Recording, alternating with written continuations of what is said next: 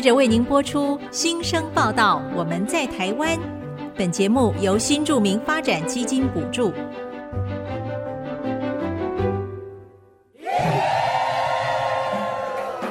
他们从世界各地来到这里，带着梦想和新力量，还有丰富的多元文化。新生报道，我们在台湾。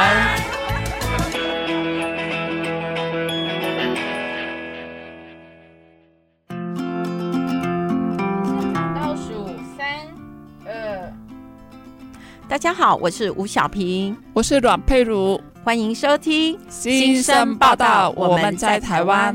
今天节目一开始要和听众朋友介绍一位新的协力主持人，也就是坐在我身边的阮佩如。她是越南新著名，目前是越南语讲师、越南语通译，同时也是一名美容师。大家好，这是我第一次当广播节目主持人，我好开心，也很兴奋哦。我相信听众朋友在广播中都可以感受到你的兴奋耶，佩如，这是你的梦想清单里面的其中一项吗？是啊，不过我还有很多梦想，像是帮人家做美美的，然后按摩的。嗯，那说到梦想哦，你有听过新住民及子女逐梦计划这项活动吗？有，这项由内政部移民署举办的活动，今年已经迈入第十届了耶。我有在 YouTube 上看过之前的逐梦纪实的影片，嗯，主题非常多元，也有很多创意。有的带着小孩做音乐公益演出，嗯，有的是拍摄某国文化的纪录片，有的是结合的某国和台湾的元素，创造出崭新的公益作品，充分体现了台湾和异国文化完美融合的成果。真的耶。大家的梦想都很不同，但是那份要把母国文化推展给台湾社会的心意是很让人感动的。那逐梦计划刚刚好就提供了这个圆梦的助力，九年来已经成功帮助无数的新住民和新住民的子女们勇敢的去把梦想化成行动哦。现在让我们来介绍一下这个逐梦计划。嗯，它的报名主要共分成五组。嗯，分别是专业与行销、教育学习与译文、多元媒体与数位科技、社会公益服务及环境保护与永续发展。有意愿的朋友只能选择其中一组参赛，不能重复报名。没错，主办单位将在每一个主题中选出六组的参赛者，最后会有三十组获奖，并且依照梦想的内容提供每一组最高新台币八万元的逐梦奖金。我们鼓励符合资格的听众朋友报名参加，只要你是新住民或新住民的子女，都能报名参加。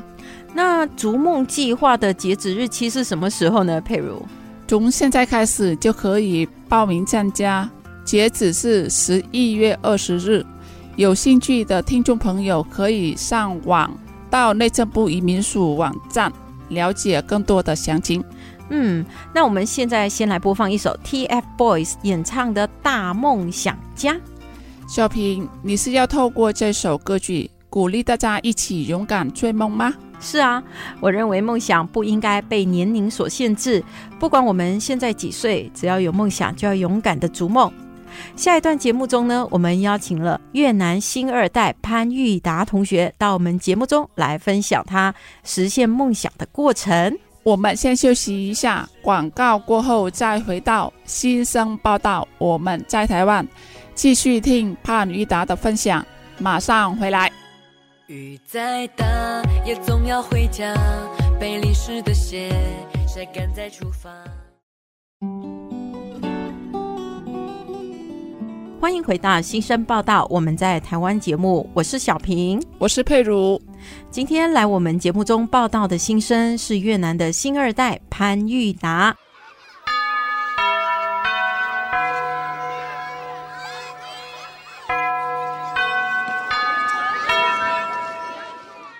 玉达你好，你的好，大家好。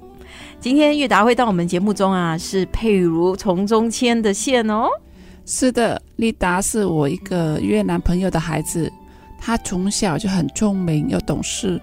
当我知道要来我们节目中担任协力主持人时，我脑中马上就想到他。哎，佩如，你知道你有一双慧眼吗？怎么说呢？我们在节目开始之前啊，跟玉塔聊天的时候，我们就发现，虽然他年纪很轻，可是他对很多事情都很有想法，有自己独到的见解，个性也非常的独立。他对未来有很明确的目标和规划。像这样的特质，在很多同年级的年轻人当中是很少数的耶。是的，这就是我想邀请他来我们节目中分享了原因的。嗯，丽达。来和听众朋友做一段简单的自我介绍好吗？好，大家好，我叫潘玉达，我是新著名二代。嗯，玉达，你目前是在哪里上学呢？我现在在中华大学就读土木工程系。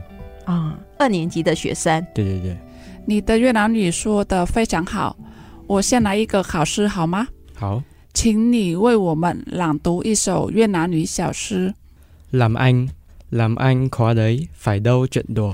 Với em gái bé, phải người lớn cơ. Khi em bé khóc, anh phải dỗ dành.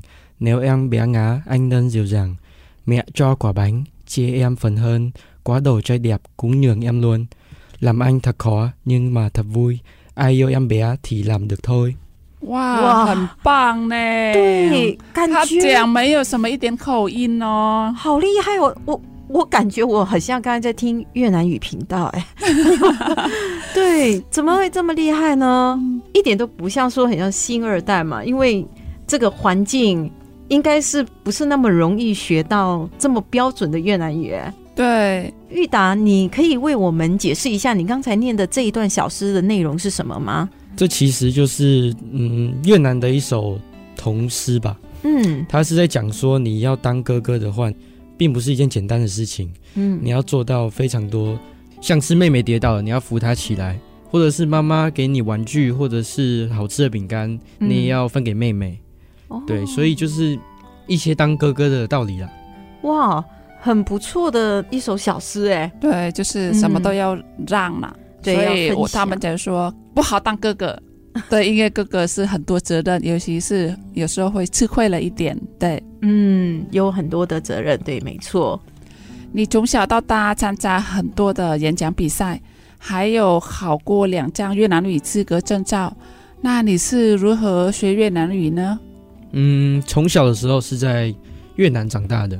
从小是几岁呢？大概是八个月到幼稚园大班的这段期间。哦，所以你八个月在台湾，就是出生后不久就送回越南去了。对对对，那时候是你一个人回去吗？还是妈妈跟你一起回去？嗯，妈妈是有把我带回去。哎，然后妈妈再回来。对对对。哦，所以你一个人都跟外公外婆一起生活？对，小时候。哦，嗯。那后来呢？你回到台湾念书，就是衔接台湾的国小一年级嘛，对不对？对。哎，那时候你又怎么样子去继续你的越南语的学习呢？那时候回来台湾之后，嗯，就还是只会讲越南语，就是老师也听不懂我在讲什么。嗯，对。但是慢慢的就习惯了，就会讲中文了。慢慢的，但是越南语就忘了。哦。对，就一开始没有那么的顺遂，就是两个都学得起来。嗯，对，但是后面因为寒暑假都会回去，嗯，所以就是慢慢的会去，因为你复习嘛？对，你融入当地的生活，你就会去复习语言这样子。哦，所以人家说语言就是你如果是常常讲的，你会记得；可是久了你没有讲，你会忘记，是这样的，嗯、对不对？对，嗯，那你妈妈是怎么教你的呢？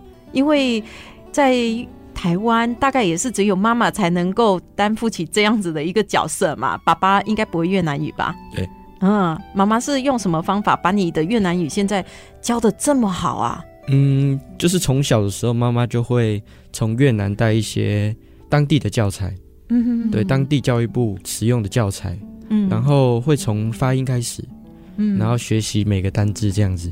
那其实如果只有学习单字是不够的。或者是学习翻译是不够的，还要再融入一些可能实际的对话啊。嗯、那那些就是要靠我回越南的时候跟外公外婆相处，嗯，对，或者是妈妈普通时会跟我讲越南语这样子。哦，这好像让我感觉有点像那个平常台湾的学生啊，我们就在台湾这里学英文，然后放暑假有一些家境可能比较不错，就到外国游学，对，融入当地的生活。是的，你比较不一样，是你回到妈妈的家乡，然后在越南又重新把你在台湾练习的越南语，在越南那里实际的演练一遍。那我知道你妈妈是中文系毕业，在越南的大学。对。对你的教育非常的重视哈，对不对？对，他给你很多的资源，包括你也有提到说，你之前小时候有跟妈妈一起去录制越南的童谣 CD。对，哎，可以跟我们分享那一段吗？我想有很多新二代应该也不见得会有这样子的机会哦。那时候是大概国小的时候，嗯，大概一二年级，然后那时候我们就到台北的录音室去录制歌曲啊。在录制之前，当然也是练习了蛮久的啦，就一两个礼拜这样子，每天练习。嗯、那是录制了两首歌，嗯，所以那时候在台北也录了蛮久的。两首歌要录多久？你有印象吗？大概就是录到傍晚，从十一点就去了，大概录到傍晚才回来。哇，整个半天满满的耶！对，哦。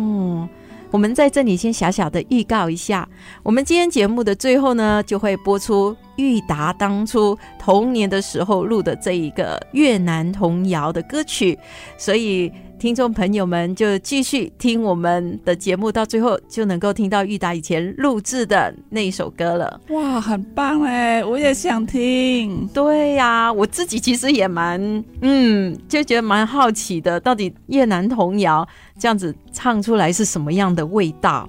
哎，这样你在学习过程中，你有遇到什么样的困难吗？其实学习过程中是都蛮顺遂的啦，嗯，就是顺着自己的心走，其实。应该不会有什么困难，嗯，就是说他也是有点天分，也是。来学比较快，嗯，因为其实你看我们这样子第一眼见到玉达的时候，其实从眼神可以看得出他是一个蛮坚定的小孩，他眼神是很坚定的，感觉上就是说一旦设立了一个目标，他就会勇往直前，嗯，然后会很有信心的往前去冲。对不对？是，而且玉达，你从小参加过几场的越南语演讲比赛？大概十几二十场吧。十几二十场，好多嘞，很多。佩如有参加过吗？哦，很少呢。其实我也没有，所以可见的这不是一般人会去做的事情。对对对，嗯嗯。那参加过这么多场的越南语比赛，你有什么心得吗？因为其实通常都是新住民二代嗯参加的比赛，嗯、所以。就是我还没有遇过非常强劲的对手，因为你太强了，所以没有第二了。你这个感觉好像就是说啊，我真希望有更强的人出现。他现在是怎样广发武林帖吗？我觉得参加这些比赛主要是要让大家知道，嗯，就是如果你是新著名二代的话，你也是可以做到这些的。嗯，其实重点并不是那些头衔了，对，就是其实一种。哎，散发一种效应，就让大家知道说，虽然我们在台湾，我们要把母语学好，也是有机会的。你会几种语言呢？嗯，大概三到四种吧。哦，是哪个呢？嗯，中文，嗯，在越南语、英文还有闽南语。哦，很棒。那你觉得是哪种语言比较好学或不好学？嗯，中文，当然，因为我生活在台湾。所以中文是最常用到的，中文当然是最好学的。嗯，再来就是越南语，嗯，再来就是英文，再来是闽南语。闽南语反而是最难学的。对，闽南语是因为爸爸教你吗？还是闽南语是嗯，爸爸有时候会讲闽南语啊，就是可能跟阿公阿妈或者是叔叔嗯讲话的时候就会用闽南语。你是这样子耳濡目染之下学会的？对，就是可能听久了就是会了。嗯，但是说的话其实还是没有办法做到每个字都说得出来。嗯，但是听基本上是听得懂的。哇哦，真的已经很难得了耶！他不是特意去学，他只是在旁边这样子听而已哦。对呀、啊，我出那么久，我也没有学到台语，所以我觉得他很厉害。真的，这种学语言真的像你讲的是需要天分。对，嗯，你现在的越南语程度可以阅读越南古典文学的书籍。你所认识的越南新二代的朋友们也能跟你一样吗？目前没有见到过。嗯，那你为什么能够办得到呢？当然，这个是努力的付出的成果了。嗯，如果你能肯花心力去付出，那当然你学习到的东西也是很可观的。嗯，你现在阅读的越南语的古典文学的书籍大概是哪一种内容的？像最近在读志飘的《疾风》，请说明。我感觉我都我是完全不太懂。这个是越南，好像是个经典哦，很难。他是在讲越南封建时期。就是写一本书，去展现出越南封建时期的社会的现象。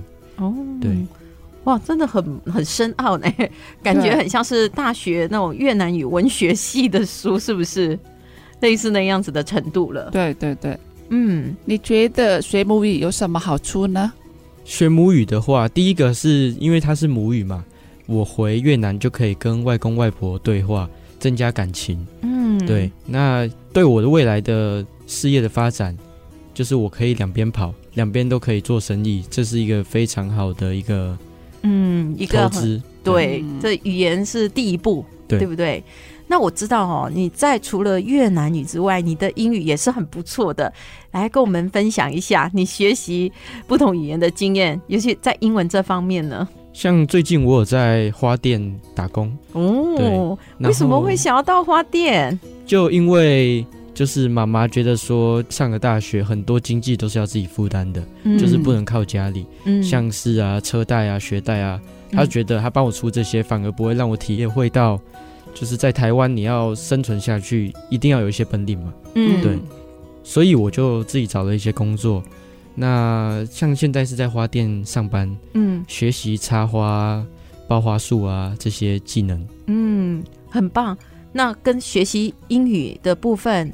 因为花是无国界的啦，对，每个国家的人都喜欢嘛，嗯，对，那就很常会有越南人啊、菲律宾人啊、泰国人啊，或者是美国人、加拿大人都有，嗯，都会进来买花，对，啊，这时候你的英语的能力就可以用得上了，对，对不对？你学英文这样一路上来，都是有在学校以外的地方补习吗？还是？有都有请？嗯国中到高中这段期间，都有请家教来家里上课，这样子。嗯，那你觉得越南语跟英语哪一个比较难学？当然是英文。为什么？因为越南语比较常接触啊。哦但越南语跟英语它都是用 A B C 的，对不对？对，一个算是罗马拼音，嘿，对，那个读音的方式不太一样。那你会 confuse 吗？会不会弄错过？弄错吗？对，小时候会吧。嘿，举例一下吧。假如说 T A Y。在越南要念呆，用英文去念的话要念 tay。对，所以越南是呆呆哦，耳朵的意思。所以你有时候会不会把英文念成越南文？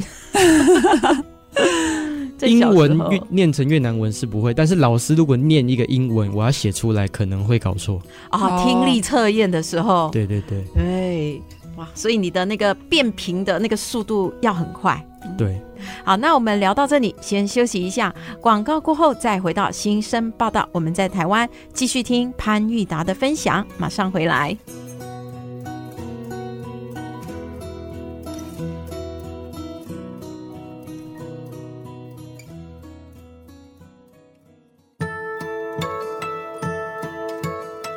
欢迎回到新生报道，我们在台湾节目，我是小平，我是佩如。今天我们很高兴邀请到越南的新二代潘玉达。上一段的节目中，丽达和我们分享她从小到大学习越南语的心得与历程。她很感谢妈妈在这个过程中不断给她的各种资源和教学，才能让她说一口流利的越南语。嗯，要精通一种语言哈，需要很长时间的学习。那玉达呢？他除了口语表达是没有障碍的之外，还可以阅读越南古典文学作品。哇，这些都不容易，都需要很深的文学底蕴，还有语言基础才能够办得到。哎，我觉得玉达在学龄前曾经有五年的时间在越南生活，那相信那段时间也是你日后的越南语打下稳固的基础。嗯，现在我们来谈谈你的求学之路。学龄前你在越南幼儿园大班转回台湾就读，当时有适应上的问题吗？嗯，当时应该就是不会讲中文了。嗯，就是不会讲中文，然后老师又听不懂你讲的越南语，对不对？对，那你是怎么样子去克服的啊？你有印象吗？嗯，其实也没什么印象，但是嗯，据妈妈讲，就是慢慢的就会转变回来了。嗯，慢慢会适应的，蛮厉害的哈。对呀，所以我们千万不能小看小孩子们的那个适应能力。那你国中结束后，我记得你有说你是先去高职念书嘛，对不对？对。后来去考大学，你为什么会有这样子的一个转变？嗯，读高职的话，主要是因为那时候蛮推广技职的路线发展的，嗯、就是往技职路线发展都是免学费的。所以你高职是念什么？基础科。所以那个是跟软体的部分有关的。嗯，有软体，有会计，有商业管理。哦，OK OK。那你后来转去念土木工程，哎，这好像从软体的部分跑去另外一个领域哎。正常高职的话会读科技大学，嗯，然后读一般高中的话会读到一般大学。对，那你现在是读的是一般大学。对。第一个是它会比较难的地方是两个的考试的教材都不一样，哦，所以我还要特地去读一般大学考试的教材，才能考一般大学。那你当时花了多少时间去准备这样的考试？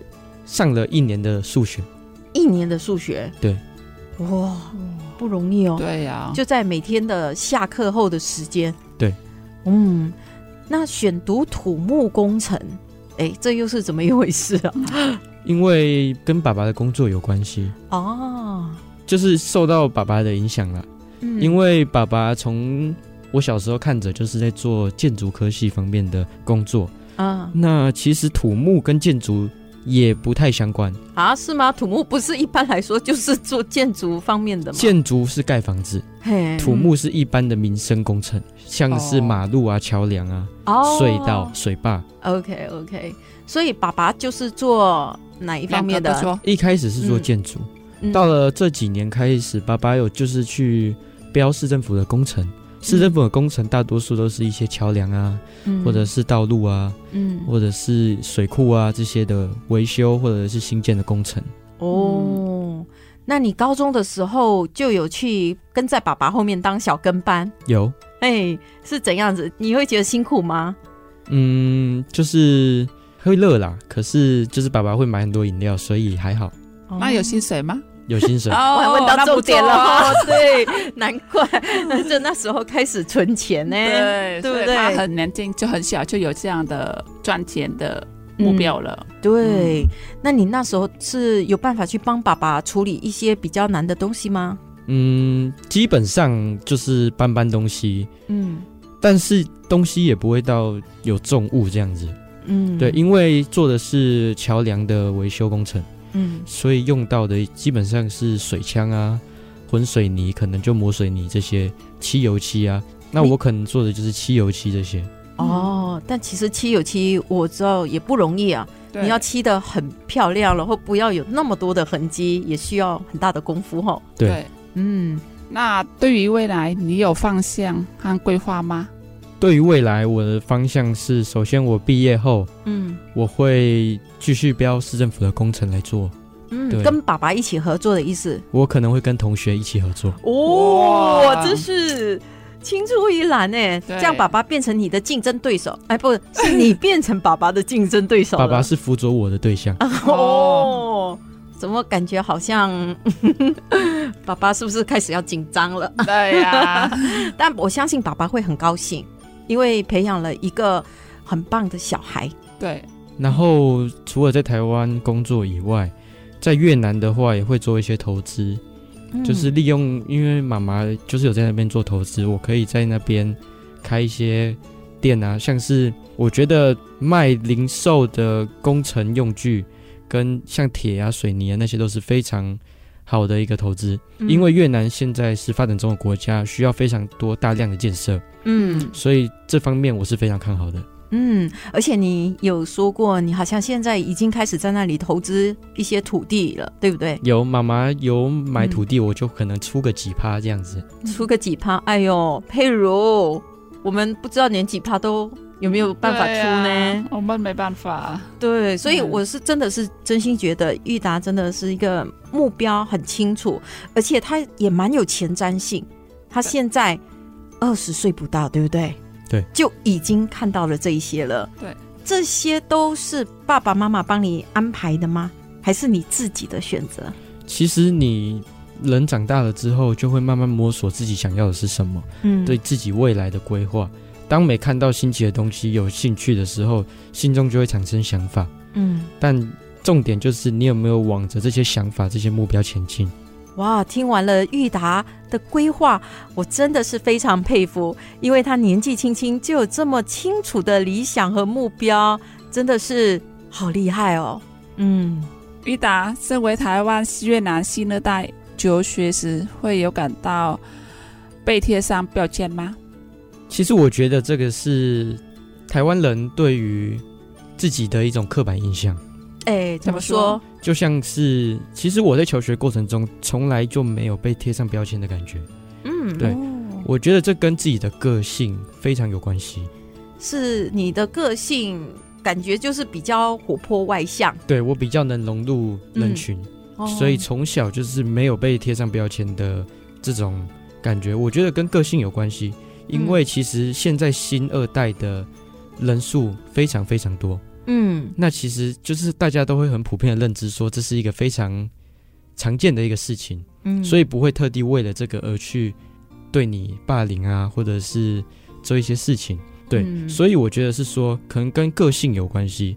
如果你对自己不够自信，嗯，那再加上你是新住民二代，可能会被赋予的压力会比较多了。嗯，哎，真的哎，我也有听你说过哈，一句话，我其实。感到非常佩服的，因为你也曾经讲过，身为新二代其实是一种优势。哎，来帮我们听众朋友解释一下好吗？没错，第一个是首先政府对于我们新二代非常的关怀，推出非常多的计划，嗯、那可以让我们在生活中就是有更多的福利，嗯，还有更多的可能性嘛，对，对不对？再来是资源的部分，嗯、像我刚刚有说到，以就是我可以去。越南做投资，我可以两边都有工作，嗯，这样子对于我未来的生活、经济那些都是比较好的。嗯，对对，因为在一般的家庭，可能就比较没有办法看到这一点，或者有这个便利性。再加上裕达的越南语讲的这么好，你到越南去投资，我相信应该也没有人能够骗过你吧？对不对？对，嗯。裕达，其实你很幸运的。我知道有很多新二代没有被鼓励学习母语，相反的，有些还被长辈阻止。那你对于学习母语和母国文化这件事，你有什么看法呢？我觉得学习母语是这是一个优势，就是因为你妈妈本身或者是爸爸会这个语言。嗯，那如果你两个人学起来的话。这对你当然是一种非常大的优势，因为如果你正常台湾人，你想学外语是非常难的，嗯、你可能还要花钱去学习。对对对，而且没有那个环境可以练习。对，嗯、像是也可以体会到当地文化的不同。越南的话，越南人都蛮热络的，对，哦、然后邻居跟邻居之间感情也都非常好啊。嗯，像是可能邻居家的小孩会来我们家。玩这样子，就是这个在台湾是应该很少见的一个事情，或者是邻居可能会跟邻居在可能世界杯的时候一起看球赛哦，就这样子跑到隔壁家一起看球赛吗？可能整条街都集中到一个家看球赛这样子。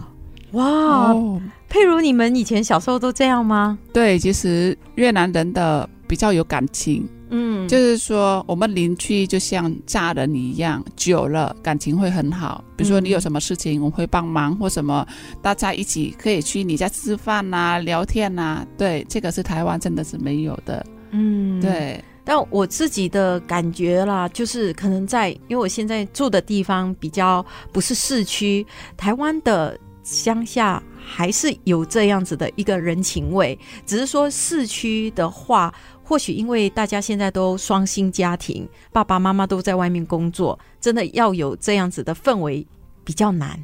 对，嗯，因为又住在大楼里面。门都关着，所以玉达，你因为外公外婆在越南，应该是住在比较开放式的一个有庭院的地方吧？对，嗯，所以他真的就会有一些条件上的不一样。对，没错。嗯，所以你应该蛮喜欢回越南去，对不对？对，蛮喜欢的。我们先休息一下，广告后再回到新生报道。我们在台湾。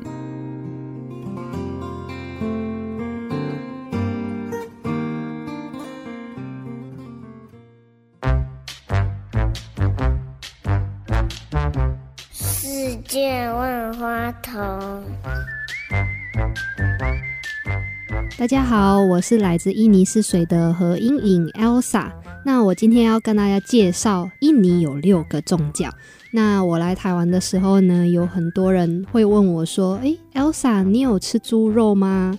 这个问题呢，其实已经多到给我很大的困扰了。对，那在这边跟大家讲一下。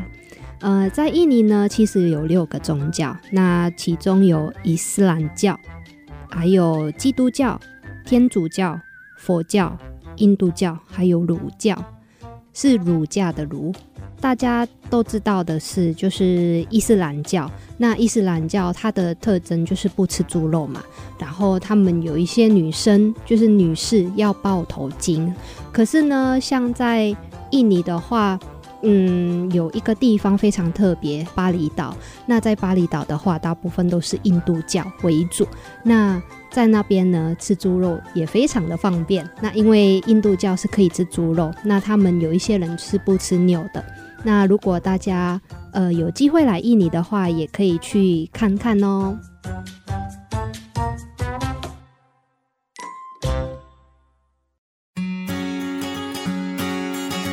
欢迎回到新生报道，我们在台湾节目，我是小平，我是佩如。在上一段的节目中，来自越南的新二代潘玉达和我们分享了他过去的学习历程以及对未来的展望还有计划。听完，我和佩如都非常佩服他。哎，这个让我想起十九岁的时候，我好像还在享受我的大学生活，对未来还是有一点迷茫的。那佩如十九岁的你在做些什么呢？我十九岁哦，还在读书，所以也没有什么，没有想太多，对不对？对呀、啊。嗯、可是我觉得是，呃，这个和家庭教育有很大的关系。嗯，那相信丽达的爸爸妈妈都曾经花了不少的心力在孩子的身上。嗯，那说到你父母呢，爸爸妈妈是怎么认识的？可以描述一下你们的家庭生活？妈妈就是有跟我说过，嗯，她当初是代表越南公司来台湾出差哦，对，OK，然后呢？然后就是，呃，爸爸跟那个公司的老板是朋友，嗯嗯，所以就这样因缘际会下认识了妈妈。他们是一见钟情吗？爸爸对妈妈一见钟情，哎呀，爱神的箭射出。那妈妈呢？因为妈妈非常优秀，所以没看到爸爸，是不是？所以对，就是也没有特别注意啊。可是爸爸就是妈妈有说，爸爸就是追了很久，妈妈才同意啊。爸爸很用力哦。对对，然后最后才回越南办手续这样子。嗯，哇，这真的是有缘千里来相会耶。对呀、啊。你们家主要讲是什么语言？主要讲的语言是中文。嗯，但是如果我要跟妈妈讲秘密，不要让爸爸知道，会用越南语。哦，哇，这种情况会时常发生吗？是是是，要什么东西的嘛？就讲越南语吧。我要买什么，但是我不想让爸爸知道，我就会讲越南语。然后爸爸也会知道啊，你这个家伙大概动什么歪主意？对。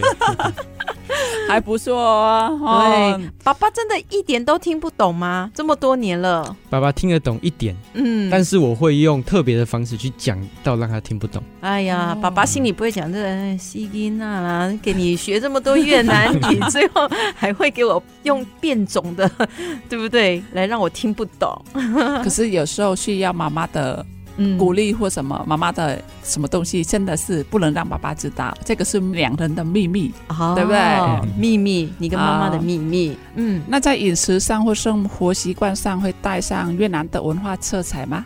嗯，当然还是会啊，就是像是妈妈会包春卷啊，嗯，煮米线给我们吃啊，这样子。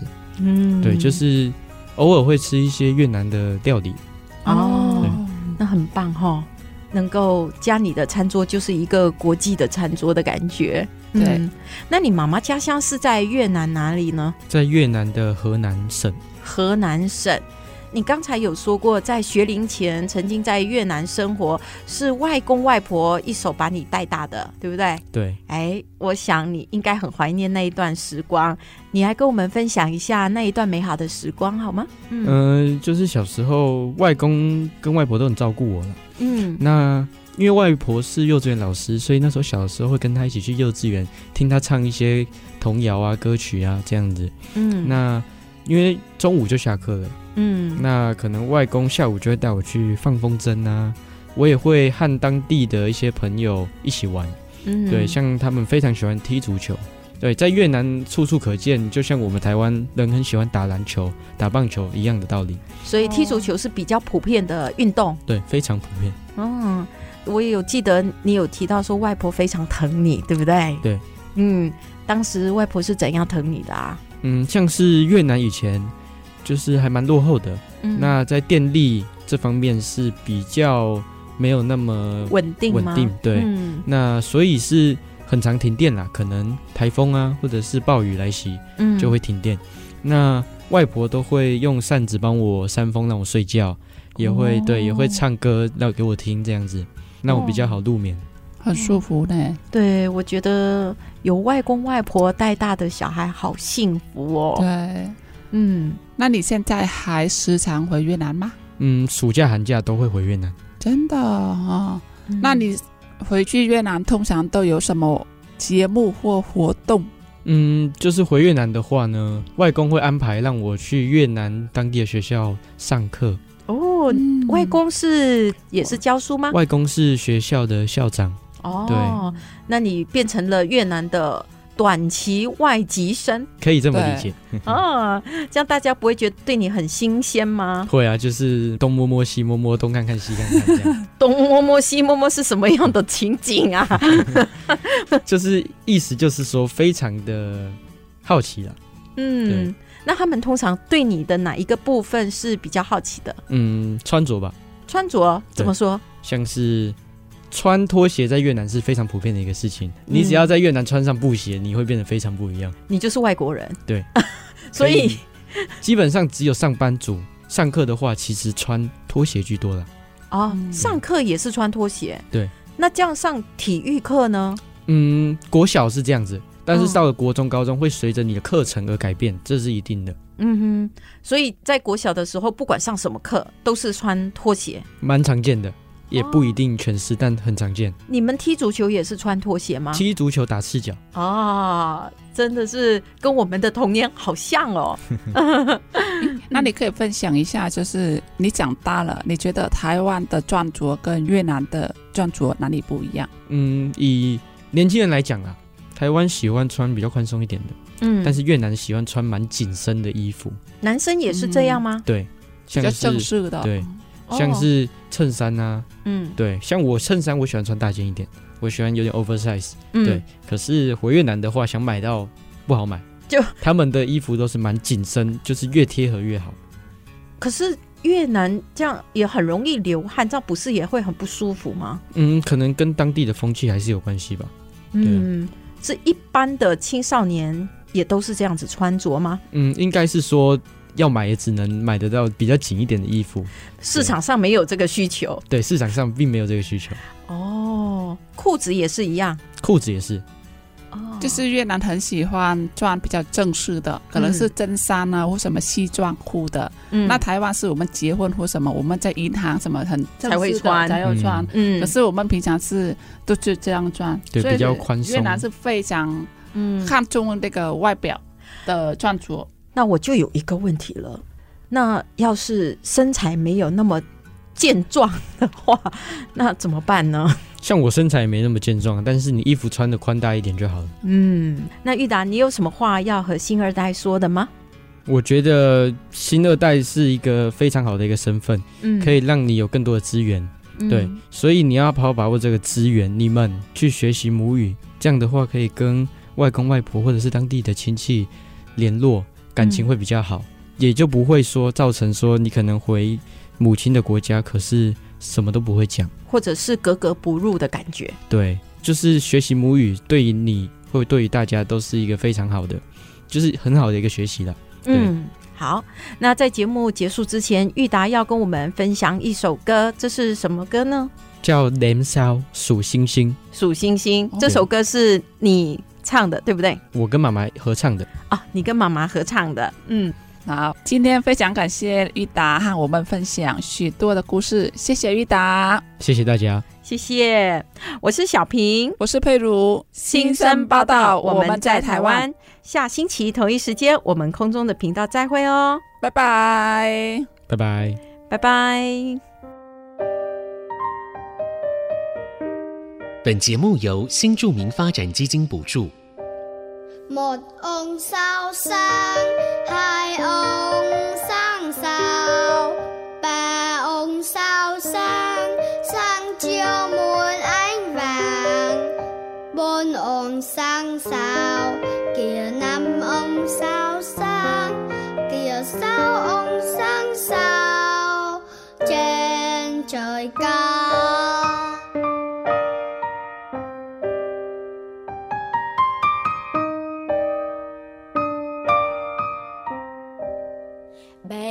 Ông sao sang tam ông sang sao chín ông sao sang sang chiều muôn ánh vàng. Mười ông sang sao kia sông ngân trong sang mở chiếu